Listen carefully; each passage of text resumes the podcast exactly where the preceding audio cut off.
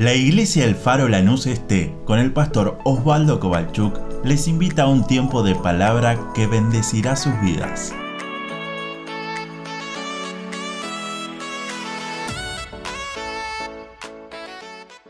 Hoy me toca hablar de un pasaje que para mí me apasiona y lo uso siempre. Y a veces nos pasa de que cuando, y es un pasaje conocido, veo que cuando nos toca hablar de un pasaje conocido que uno dice tal versículo, uno dice, ya está, ya lo sé, ya sé lo que va a hablar. No sé si alguna vez te pasó que estás leyendo la Biblia y decís, este pasaje ya lo sé, y uno hasta lo saltea en su lectura bíblica. Eh, o soy el único. Claro, porque uno dice, pero si esto ya lo sé, ya lo leí, lo estuve en la escuela bíblica 1, la 2, la 3, grupo faro de jóvenes, de adolescentes. Ahora, déjame decirte, podemos leer una y mil veces el mismo versículo, pero Dios tiene algo nuevo para dar. El otro día me, gustó, un hermano me dice, mira, ya leí tantas veces la Biblia que ahora la empecé a leer en otra versión. ¡Wow! Le dije, qué bueno.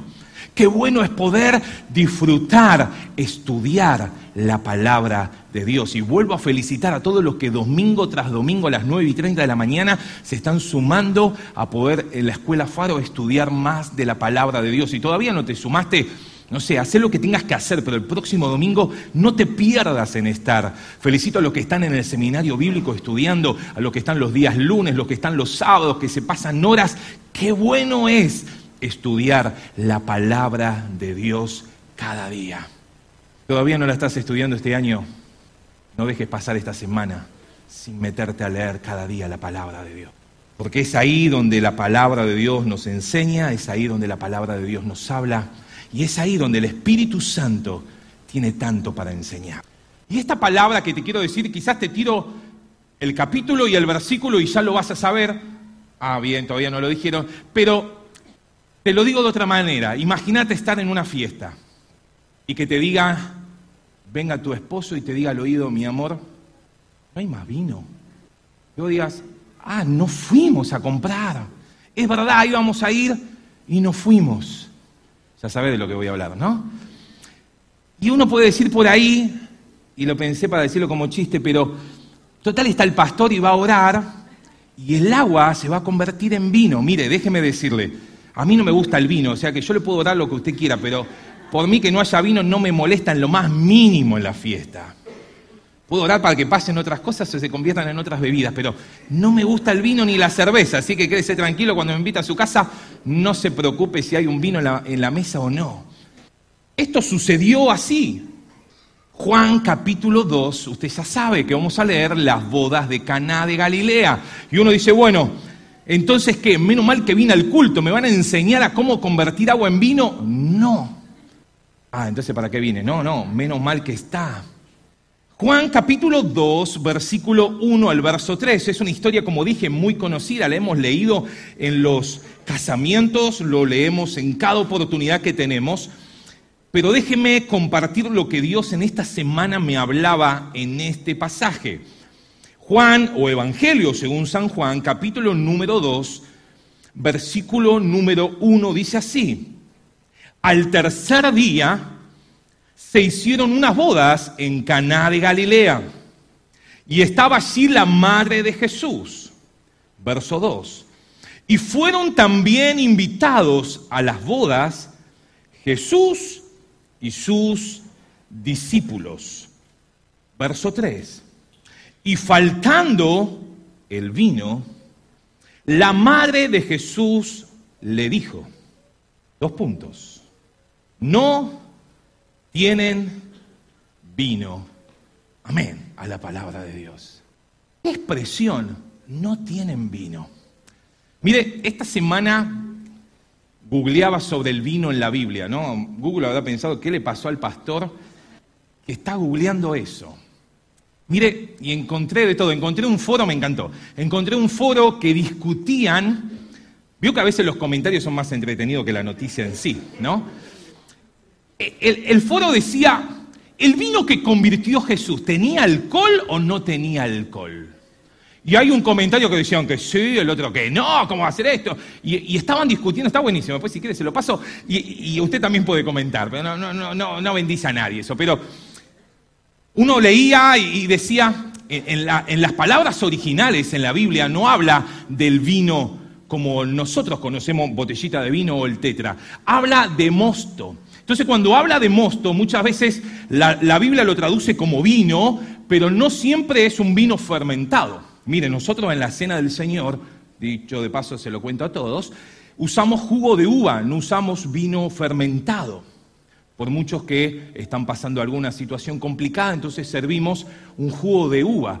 Usted dice, ah, por eso que no le sentía el gustito. Claro, es para que todos podamos participar, porque simplemente es un simbolismo. Ahora, vuelvo al tema. Y en este foro discutían qué tipo de vino o qué tanto grado alcohólico tenía ese vino. Mira, un hermano una vez me dijo, está acá, no lo voy a mirar, me dijo, mira, yo soy muy bíblico, yo tomo vino blanco. ¿Por qué? Porque la Biblia dice, prosigo al blanco. Chiste malo, pero viene bien para las 12 del mediodía. Y eso no significa prosigo al blanco. Aclaro, por la duda que alguno me diga, pastor, usted lo dijo. No, no. De hecho, a mí no me gusta y no tomo. ¿Se acuerdan Noé? Noé el del diluvio, el del arco iris. El que Dios le dijo construir un arca y construyó con su familia. Tipo tenía 500 años, recibe una palabra, empieza a construir por casi 100 años, dice después que sucede el diluvio. Pero terminado el diluvio, usted conoce la historia, termina el diluvio, Noé sale del arca con su familia, contentos, felices, y planta una vid.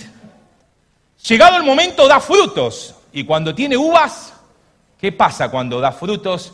Y hay algunos que le gusta, sin entrar en marcas, una clase de uva o la otra. Dice que tomó vino y se embriagó. Y quedó tirado desnudo en su tienda.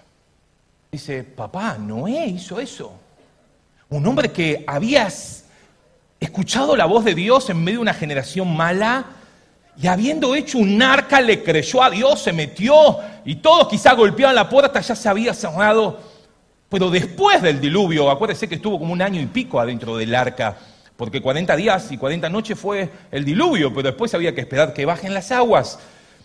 Saliendo, planta una vid, con el fruto de la vid hace vino y se emborrachó, se embriagó, dice la Biblia, y quedando desnudo en medio de, su tienda, dando vergüenza a los que estaban, dice que hasta entró uno de sus hijos, Cam, y lo vio a su padre desnudo y empezó a contarles a todos.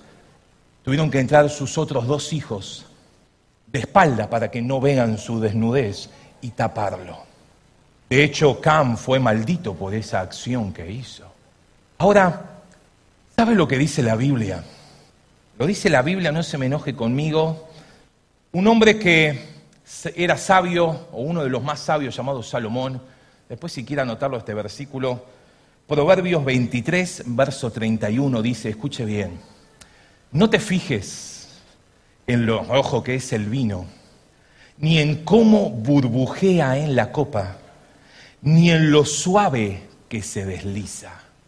Espero que siga diciendo, menos mal que vine hoy. Verso 32.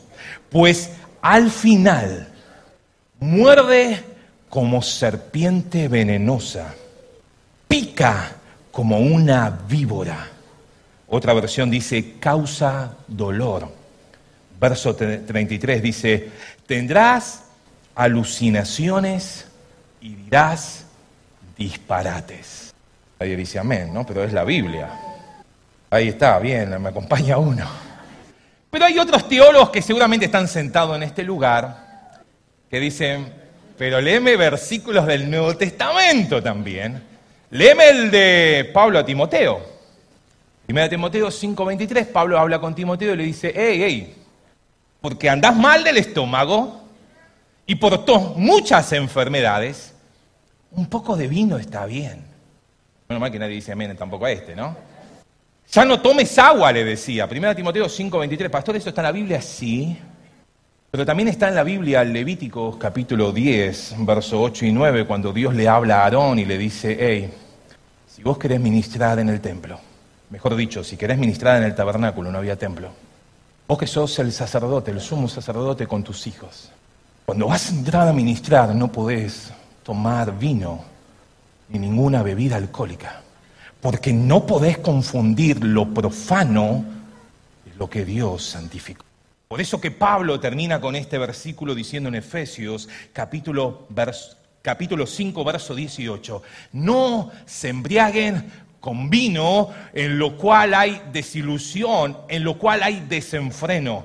Antes bien, y estamos hablando del Espíritu Santo en estos días, antes bien, sed llenos del Espíritu. ¿Cuántas veces le dijiste a tu hijo o fuiste vos al depósito, le dijiste a tu señora, anda a buscar vino que hay, hay una fiesta? Y uno va y saca y llega el otro fin de semana, otra fiesta, otra celebración, va y saca, va y saca, hasta que un día escuchamos esa frase, no hay más. Y uno dice, che, nadie fue al chino a comprar. ¿Cuántas veces decimos lo mismo espiritualmente? Vivimos de experiencias que han pasado. Y empezamos a sacar y empezamos a sacar y empezamos a acordarnos y empezamos a decir, wow, gloria a Dios por esto y por esto, cosas que han pasado. Pero llega un momento que si usted no repone, si usted no vuelve a adquirir, tarde o temprano se va a terminar. ¿Qué le quiero decir? ¿Está bien disfrutar todo lo que Dios hizo? Sí, gloria a Dios. Pero si día a día no invertimos en tener esa gracia de Dios, tarde o temprano escucharemos la frase, no hay más vino. Y uno puede decir, pastor, el vino viejo es el mejor. Yo no tomo, pero es lo que dicen, con esta etiqueta, esta reserva. Pero también leía esta semana que si no está bien conservado el vino, y al vino lo dejamos tirado por ahí, pero la etiqueta dice que es tantos años, ¡eh, pero este nadie lo tomó! Si no estuvo bien preservado, cuando usted lo abra, se va a encontrar que está, se dice picado, ¿puede ser? No sirve para nada. Tiene gusto a vinagre. Y uno dice, bueno, pero la etiqueta dice eso, sí. Pero Romanos, ¿qué dice? Tienen que andar cada día en el Espíritu. No podés simplemente decir, bueno, alguna vez Dios me usó, una vez hablé en lenguas, una vez tuve un don. Si no andamos cada día en el Espíritu. Y hablar del vino es eso, hablar de esa unción de Dios, hablar de esa gracia de Dios, hablar de esa llenura, de esa plenitud del Espíritu Santo. Pero vayamos a la historia que hoy hemos leído. ¿Cuántas veces nos pasa lo mismo a nosotros? Situaciones donde a veces decimos, pero si estamos en la voluntad de Dios. Situaciones o momentos que a veces decimos, pero si Dios está conmigo cada día. ¿Por qué puede ser que se acabe el vino?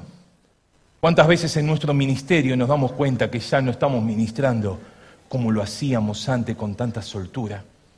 ¿Cuántas veces en nuestra familia nos damos cuenta que la paloma, símbolo del Espíritu Santo, no se está moviendo como lo hacía antes? ¿Cuántas veces en nuestra vida personal nos damos cuenta que nuestra oración a Dios ya no es como era antes? Ahora, todo eso lo podemos meter en una sola frase, como lo leímos hoy. No hay más vino. Esa unción ya no es como era antes. Cuando esa gloria de Dios ya no se manifiesta como era antes, ¿qué hacemos? Es lo que quiero hablar en esta mañana. ¿Qué hacer cuando escuchamos y nos damos cuenta, no hay más vino? Vamos al grupo Faro y nos damos cuenta que esa unción ya no es la misma. Venimos a los ensayos y nos damos cuenta que ya no es lo mismo que antes. Nos sumamos a las actividades de la iglesia, pero no sentimos esa pasión como era antes. A veces algunos simplemente dicen, bueno, veamos a ver qué pasa, que el tiempo diga. Pero me gusta cuando hay otros que le dicen, Dios, voy a levantar más temprano porque hay algo que tiene que cambiar en mi vida. Me gusta cuando hay algunos que dicen, no, no, este ensayo no lo podemos seguir de esta manera, cortemos, oremos y esperemos que el Espíritu Santo haga lo que tenga que hacer. No podemos seguir de la misma manera. Qué lindo es cuando en el corazón uno se da cuenta que dice, no, no puedo simplemente sacar, sacar, sacar y nunca ponerme, meterme, buscar en su presencia, decir, Dios, necesito que cada día esa copa no solamente se agote, sino que cada día empiece y esté rebosando. ¿Sabe qué? Cuando esa copa rebosa, no tiene que hacer nada y los que están a su alrededor son bendecidos. Uno dice, ¿y qué hice? Nada, solo dejó que el Espíritu Santo lo llene a usted y empieza a caer y empiecen los que están a su alrededor ser bendecidos, ser ahí donde están, en su familia, en el trabajo, en el lugar donde estén, puedan ser bendecidos porque usted está en ese lugar que Dios quiere que esté. Me gusta María, la mamá de Jesús. Si a usted le gusta comparar Biblias, mira, hay Biblias que vienen de diferentes versiones. Si usted quiere comparar un versículo, lo dije el martes, algunos no lo sabían, por la duda lo digo. Si usted quiere comparar un versículo, hay un montón de plataformas online, gratis, que usted las puede consultar. Se puede bajar en su celular eh, la aplicación YouVersion, que tiene un montón de versiones también. Pero si usted quiere comparar un versículo con un montón de otras versiones, ponga en Google ese versículo, por ejemplo, Juan 2.1, y al lado escriba Gateway, Gateway, y ahí le van a salir, perdón, mi inglés malísimo, ¿no? Pero ahí le van a salir todas las versiones de ese mismo versículo y usted las puede comparar. Si quiere saber más, venga los domingos a las nueve y media a seguir estudiando juntos. Pero me gusta esto. María se da cuenta que no hay más vino. Y me gusta, hay una versión que va y le dice a Jesús, Jesús, no hay más vino. La versión que tenemos nosotros le dice, mujer, ¿qué tiene que ver conmigo? Pero hay una versión, no me acuerdo, no me la anoté, ¿cuál era? Que dice, ¿y eso qué tiene que ver conmigo? Le dijo. ¿Nosotros qué tenemos que ver con este asunto de que no haya más vino en la fiesta?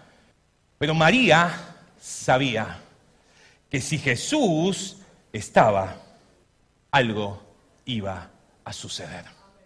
La escuché a Alenama que estaba convencida. Si Jesús está, algo sucede. Y muchas veces tenemos que pasar situaciones para que la gloria de Dios se manifieste en tu casa, en tu familia, en tu ministerio. Ahora, para ir metiéndome en el tema, no, no, no seamos del grupo simplemente que opina que no hay más vino. ¿Viste a la iglesia? Faltaría un grupo de tal cosa. Los lunes podría hacer esto la iglesia también. El grupo Faro podría también hacer lo otro. No sé si, espero que acá no haya nadie así, ¿no? Pero siempre uno escucha esas cosas. Opinólogos, comentaristas. No hay más vino. Tanta fiesta y no hay más vino. Qué tremendo este novio. ¿Cómo no se dio cuenta en comprar más vino? Nosotros somos iguales. Comentamos, viste aquello. Uno dice, pero ¿qué hicimos nosotros ante esas situaciones que Dios nos muestra? ¿Cuántas veces te levantaste más temprano para orar por tu líder, por tu pastor, por, por, aquel que está llevando adelante el trabajo, la actividad que estás en ese grupo, para orar y bendecir sus vidas? ¿Cuántas veces lo hiciste? ¿Cuántas veces lo hicimos? En poder llamar al otro y decirle, che, vamos, estamos juntos y vamos a seguir buscando la presencia de Dios. ¿Cuántas veces te metiste en oración y ayuno para decir, Señor, qué es lo que está pasando en el grupo donde estoy? Quiero orar por ellos, quiero bendecirlos, quiero estar. Por eso que cada vez que llegues al culto, si bien tenemos estos minutos un poquito de delay cuando estamos empezando a las 11 por la actividad que empieza a 9 y media, cuando llegues, ponete a orar, no importa si viene uno y te dice, ¿cómo te fue la semana? Decirle después del culto hablamos, vamos a orar juntos. Cuando llegues y empiece el culto, no te fijes si esa canción la conozco o no la conozco. ¿Es muy nueva o es muy vieja? ¿Quién la canta? Ponete a adorar a Dios. Mire, yo me siento adelante, me encanta sentarme en el primer banco, no veo a nadie. Si levanta la mano o no levanta la mano, a mí no me interesa, es mi tiempo con Dios. Y le aconsejo lo mismo, venga a la iglesia a darle a Dios un culto. Muchos vienen a buscarlo y no está mal, pero déjeme decirle, el culto es para venir a hacerle culto a Dios. Cuando usted bendice a Dios, cuando usted lo exalta, cuando usted lo alaba, cuando usted lo engrandece, el Espíritu Santo, wow, eso sí que es gracia. Empieza a caer, el Espíritu Santo empieza a sanar. No hay que esperar a la última oración, no hay que esperar cuando al último alguien me ore. No, no, no. El Espíritu Santo ya empieza a moverse. La gloria de Dios desciende y el culto es diferente. María le dijo, Jesús, no hay vino. Me encanta Jesús diciéndole, mujer, mi hora todavía no llegó. ¿En qué tenemos que ver nosotros? NTV dice, ese no es nuestro problema. ese no es nuestro problema.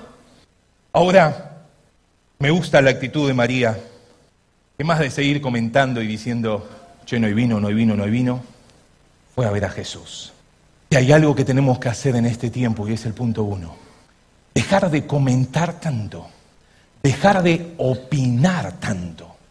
Es que yo tengo la revelación, gloria a Dios. Es que yo tengo la unción, gloria a Dios. Y súmate, seamos un equipo. Sumate el miércoles a doblar rodillas donde demonios empiezan a temblar y tienen que huir de la iglesia, tienen que huir de las familias, tienen que huir del lugar, de las actividades que la iglesia hace. Porque donde, dos o tres dicen dejemos los comentarios y nos agrupamos y empezamos a clamar y empezamos a orar, cuando Dios está sucede algo. Eh, no se puede decir más nada, no, no, no, decí todo lo que tengas que decir, pero vamos juntos a Jesús. ¿Cuántas veces, y entiéndame bien lo que le voy a decir, cuántas veces lo primero que hacemos ante alguna circunstancia es llamar a alguien para que me ayude? ¿Está mal, pastor? No, no está mal, para eso somos iglesia, para eso hay pastores, para eso hay líderes. Pero ¿cómo cambiaría nuestra vida si lo primero que hacemos es doblar rodillas y decirle, Dios, no hay vino, no siento tu gloria en mi vida como la sentía antes? en el grupo donde estoy, en vez de estar opinando y dando comentarios de lo que sí, lo que no, doblo rodillas y le digo, Dios, voy a ti porque cuando no hay vino, sé que lo que Dios hace siempre es lo mejor. Por eso que María dejó los comentarios. Me puedo imaginar ese grupo de mujeres, no porque sean mujeres, sino porque siempre hay alguien que comenta, ¿no? Salir a decir, Jesús, no hay más vino. Voy al punto dos. Para los que preguntan son cuatro puntos. Voy al punto 2 y que Jesús le dice algo a la gente que servía que me llamó la atención. Después lo invito, pero hágalo. Lea detenidamente del pasaje 1 al 12 en todas las versiones que tenga y si no la tiene, como dije, googleelo, están todas las Biblias o bájese la aplicación y tendrá todas las Biblias a su disposición sin pagar un solo peso. Y lea todo el pasaje. Mire, hay algo que Jesús hace que me descolocó esta semana y es el método de Dios o el método de Jesús en esta oportunidad no es como lo hubiéramos hecho nosotros. Yo hubiera esperado que Jesús diga, falta vino, tranquilo, ahí está. ¿Lo podía hacer Jesús o no? Alguno no lo veo convencido. ¿Lo podía hacer Jesús o no? Acuérdese lo que significa vino, ¿no? Porque usted dice, pastor, hoy en el mediodía le oro a la alacena que... No, no, no. Jesús la forma que usa Jesús para hacer el milagro me llamó la atención y es uno de los primeros milagros en la vida ministerial de Jesús. Algunos dicen que es el primero, otros dicen cuando le habla a Natanael y otras cosas, pero no importa, son los primeros pasajes o los primeros milagros que en la vida pública de Jesús o en la vida ministerial de Jesús. Él dice, llenen de agua esas tinajas. Cada tinaja traía o, tenía la capacidad para contener dos o tres cántaros. Usted en la Biblia puede comparar, dice, no uso cántaros, no uso tinaja, háblame en litros. Más o menos eran 600 litros de agua. Alguno se le hace agua a la boca, ¿no? 600 litros de vino. ¡Oh! Pero me gusta Isaías cuando dice, mis pensamientos, dice Dios, no son vuestros pensamientos, ni mis caminos son sus caminos. Pero el verso 10 del capítulo 55 dice, pero, wow, pero, así como desciende la lluvia de los cielos y no vuelve allá, sino que cumple lo que fue mandada, que es regar la tierra, así será la palabra que sale de mi boca. Verso 11, no volverá a mí vacía. Si Jesús lo dice, Él lo hace. ¿Y por qué dudamos? ¿Por qué dudamos? Jesús le dice, llenen esas tinajas. Pero hay una aclaración, me gusta que Juan es más explícito en estas cosas y dice, eran tinajas que se usaban para, y estaban allí seis tinajas, verso 6, de piedra, para agua, conforme al rito de la purificación de los judíos. Jesús no tenía otro lugar para hacer vino que no sea en esa agua que se iba a usar para la purificación. Jesús, no, hacerlo de una forma que no choque tanto con mi religiosidad. Mire, yo amo la alabanza, estuve muchos años en la alabanza, por eso uso tantos ejemplos, no es que tengo nada contra ningún grupo, pero de los que hoy estaban tocando hoy en la alabanza, éramos parte antes en el grupo de administración y me pasó una vez donde vio que a Dios lo queremos meter en una cajita, ¿no? Vos hacé, cuando yo te diga, hacelo. No sé si esto lo puede hacer, pero bueno, voy a intentar que lo hagas. Entonces nosotros los que estamos en la alabanza preparamos una canción, más la segunda canción, metemos oración en el medio, subimos el tono, es como ahí, epa, algo está pasando, y ya decimos, bueno, la tercera, el Espíritu Santo ya está más o menos a la mitad. ¿no? de la iglesia. Y le metemos cuarto, la cuarta canción para que la paloma llegue hasta el fondo, ¿no? Es porque uno a veces en la alabanza piensa eso. O al menos yo lo pensaba. En un momento, a ver, Dios puede hacer con cuatro canciones, con una o con veinte, no importa, tampoco importa qué canción, porque lo que importa es cuando el Espíritu Santo está. Pero me acuerdo de una, y los que están acá seguramente se van a acordar de los que están en la alabanza. Una vez habíamos preparado lo mismo, un, dos, tres, cuatro, metemos cambio de tono, corte en el medio, cuando hacemos así que hay un corte, cuando subimos el tono y todas esas cosas. Pero en un momento estábamos haciéndolo y el Espíritu Santo me dice, corten todo. Uno dice, me falta la tercera y la cuarta. Corten todo.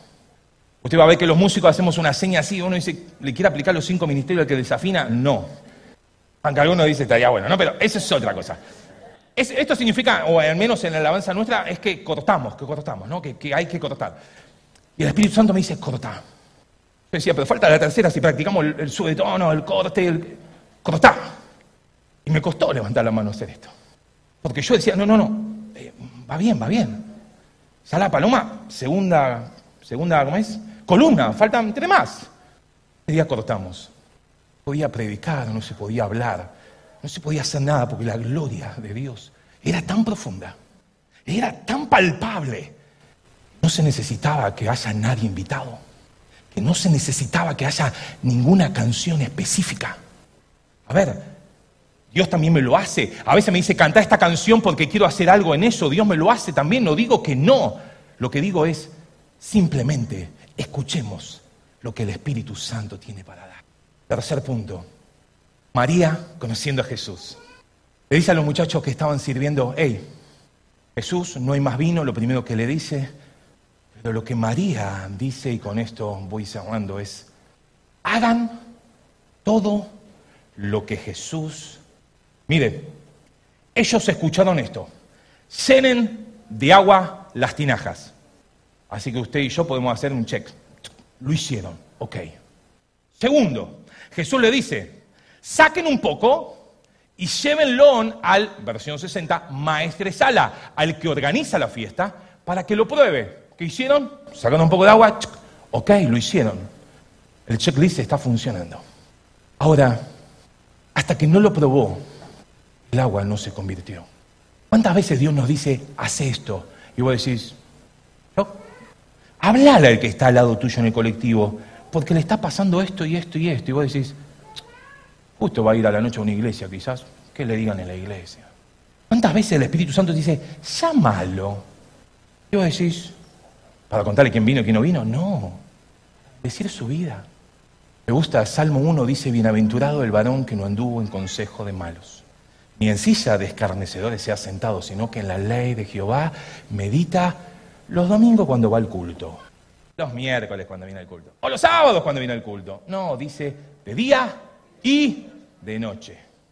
No puede dormir más que pastillita, meta Biblia. Meta oración, ¿sabe cómo la angustia se va? ¿Sabe cómo el pánico retrocede cuando usted la abre y dice, Dios, algo no me deja dormir, pero tu palabra tiene algo para decirme. Hay alguien que quizás está pasando algo, doblaré mis rodillas y donde esté y de lo que Dios me diga, Dios estará haciendo donde Él quiera, como Él quiera. Quizás usted nunca lo sepa, quizás usted nunca se entere, nadie le mande un WhatsApp, che, loco, gracias por dar. Quizás nunca se entere, pero déjele el aplauso al Señor, que Él se merece toda la gloria. Josué, capítulo 1. Verso 8 lo conoce de memoria, nunca se apartará de tu boca este libro de la ley, sino que de día y de noche meditarás en él. ¿Y para qué? Para que guardes y hagas conforme a todo lo que en él está escrito. Entonces, entonces, después que guardas, después que lo haces, después que ejecutas todo lo que Dios te dice, entonces harás prosperar tu camino y todo te saldrá. Pastor, yo hasta que no tenga la confirmación, la recontra confirmación, el auto en la puerta esperándome, que alguien me llame en el WhatsApp y que me diga, ¿es ahora? Yo no lo hago. Déjame decirte, Dios no hace eso. Dios te lo da, Dios te lo dice, Dios te lo confirma y espera que vos y yo demos el paso para avanzar.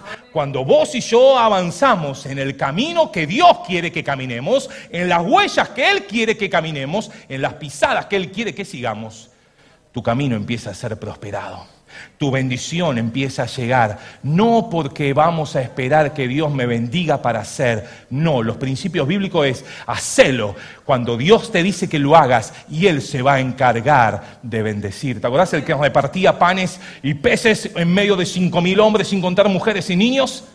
Hasta que oró Jesús no pasó naranja, no pasó nada. Pero él dijo, empiecen a dar. Y cuando empezaron a dar, cuando Dios dice, cuando Él lo hace, aunque no lo veas, empezá a dar, porque Él prospera tu camino, Él prospera tu vida, Él prospera tu familia. Porque la fe sin obras es muerta. Por último, mientras que alguien me acompaña, el maestre Sala o el encargado de la fiesta probó el vino y dijo, hay que llamar al novio. Novio, vení papá, te quiero contar algo. Todos hacen otra cosa. Primero ponen la buena botella, la buena etiqueta, la buena cosecha, y todos empiezan a tomar. Cuando pasan, acuérdense que la fiesta de allá eran siete días, había que alimentar siete días y dar de beber a siete días por siete días a todos los invitados. Hoy lo hacemos de cinco horas y decimos una eternidad. El maestro Sala le dijo al novio, Primero se pone el buen vino y después pones el tetra. Pero tú has dejado el mejor vino, y eso se llama la prédica. Has dejado el mejor vino para el final. ¿Sabes lo que le estaba diciendo en otras palabras? Y voy cerrando el tema es, lo que Dios hace es mucho mejor que el vino que podés preparar vos humanamente.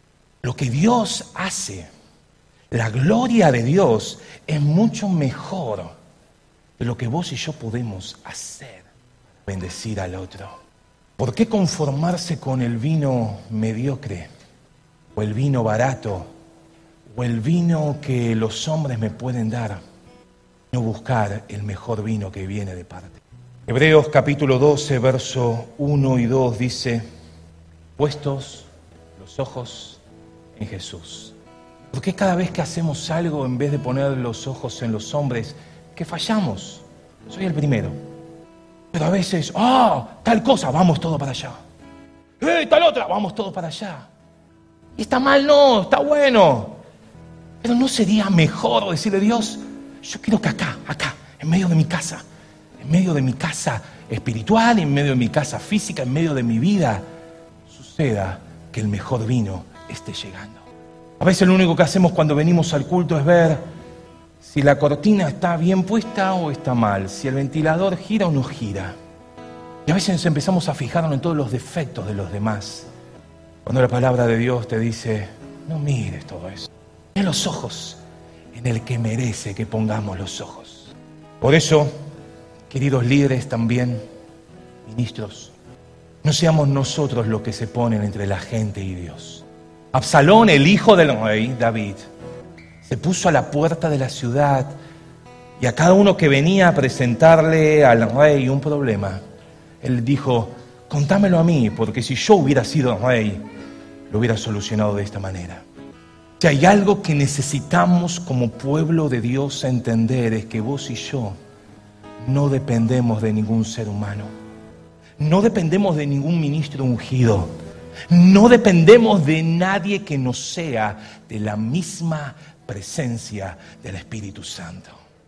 A ver, ¿qué entonces? ¿Para qué están los líderes y los pastores? Por supuesto, hay que respetarlos, hay que orar por ellos. Son los hombres y mujeres que Dios pone para guiar a un pueblo. Pero lo primero que tú hagas es, doblo mis rodillas, vengo ante Dios. Termino, nadie, nadie pone un vino nuevo en odres bien. Todo eso que anhela que el mejor vino suceda en tu vida, en tu ministerio, en tu familia, en el lugar donde vos estás ministrando, en la iglesia, en tu actividad, mujeres, varones, matrimonios, jóvenes, adolescentes, acción social, niños, el lugar donde estés, alabanza, donde estés, audio, para no olvidarme ninguno. Necesitamos preparar que nuestro odre no se quede con todas las cosas viejas, porque dice la Biblia, Lucas 5, parábola de Jesús, el vino nuevo hará que el odre se hinche y se reviente. ¿Sabe qué significa eso? Y tu vida y mi vida todavía no han nacido de nuevo. Y el viejo hombre todavía está ahí queriendo salir en la foto. El vino nuevo no puede ser echado. Pero cuando vos y yo entendemos que no es por nosotros, solamente por su gracia y su misericordia, este odre empieza a purificarse y empieza a prepararse para lo que Dios quiera hacer en este tiempo. Iglesia, el mejor vino viene de Dios. El mejor vino lo da Dios. Vamos a decirle, Señor, yo quiero esa gloria, quiero esa presencia. Ponete de pie, por favor, una vez más en esta mañana.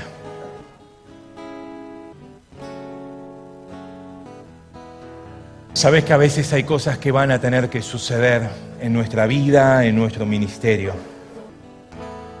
A veces vas a decir, pero si Dios está, si las cosas suceden, si parece que todo va bien, ¿por qué me siento de esta manera?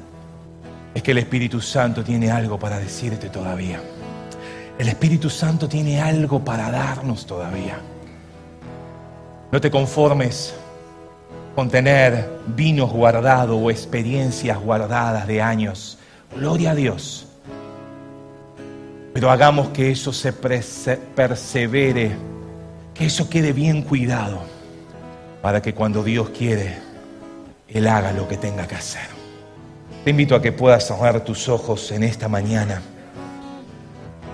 Yo no sé por qué estarás pasando o no estarás pasando, lo que sí sé es que esta semana el Espíritu Santo me hablaba y me decía, no te quedes con brazos cruzados.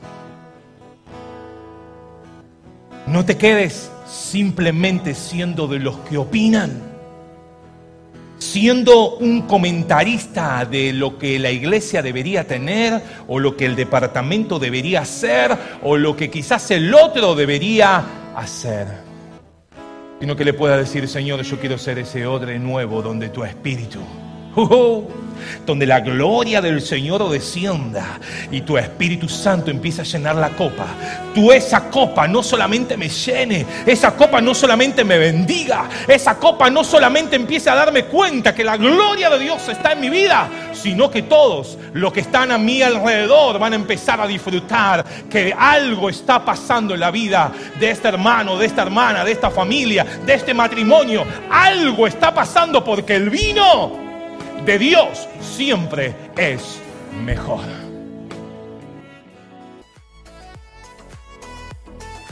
Deseamos que esta palabra fortalezca su relación con Dios.